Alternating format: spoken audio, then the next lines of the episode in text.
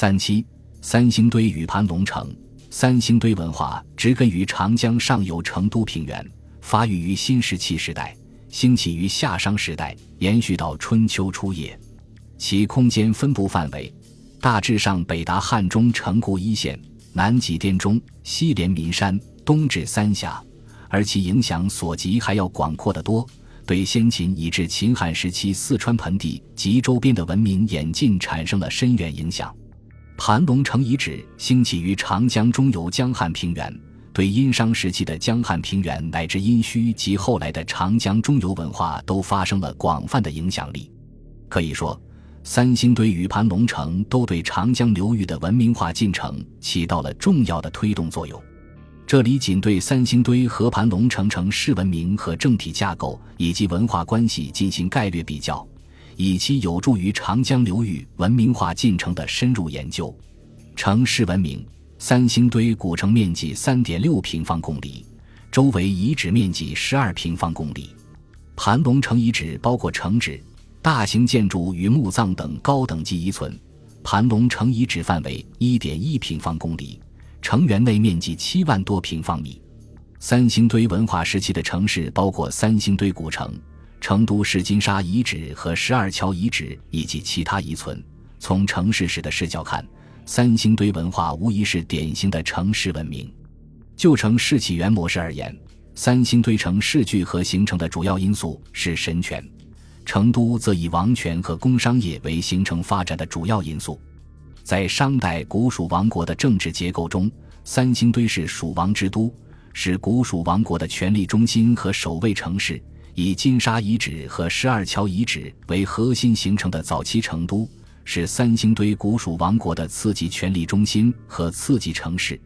它们与古蜀分布在其他地点的不同层级，共同建构起商代古蜀文明权力系统和政治系统的空间构架、层级组织及早期城市体系。其核心为三星堆王都。根据盘龙城发掘报告。盘龙城遗址年代范围大体上是从二里头文化晚期到殷墟文化第一期，绝对年代约当公元前十六世纪至公元前十三世纪。盘龙城遗址是以城垣及宫殿区为核心，周边分布有墓葬、手工作坊以及普通居址等不同遗存的大型聚落。盘龙城城垣大体呈方形，南北城垣长约二百六十米，东。西城垣宽近二百九十米，学术界认为，盘龙城聚落经历了形成、繁盛和衰落三个阶段。第一阶段的中心聚落在王家嘴，第二阶段在王家嘴北面兴建夯土城垣，随后在城垣内形成宫殿区。第三阶段宫殿区被废弃，中心聚落转移到宫殿区以北杨家湾南坡。在第一阶段，盘龙城初步形成为一个商文化据点。在第二阶段，盘龙城发展成为周边聚落如江陵金南寺、黄梅一生寺等的统治中心。这一阶段兴建的城垣和宫殿，一方面是作为高于地区各聚落的统治中心界域的标志，另一方面则是出于防御和保护的需要，相当于一座政治军事堡垒。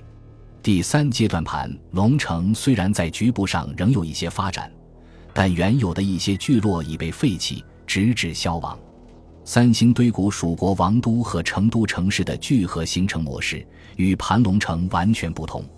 三星堆城市聚合形成的核心因素是神权，而盘龙城的形成跟商文化南下获取长江流域的铜矿资源等战略物资直接相关，是商文化的直接进入，主要与经济领域的资源获取和政治领域的军事防御保护有关。而古蜀由三星堆王都和成都城市构成的早期城市体系，则完全不见于盘龙城。三星堆文化的城市文明是由其庞大而复杂的层级组织架构所决定的。作为次级城市的金沙，在商周之际发展成为首位城市，这是三星堆文化的演进和继续发展。所以，三星堆城市文明非但没有消亡。相反，却持续发展成为覆盖整个四川盆地的城市群。盘龙城则是一座单体城市，而且随其政治势力的消长而发生权力中心的变动。其表现形式即是中心聚落的几次转移，以致最终在殷墟一期以后消亡不存。感谢您的收听，本集已经播讲完毕。喜欢请订阅专辑，关注主播主页，更多精彩内容等着你。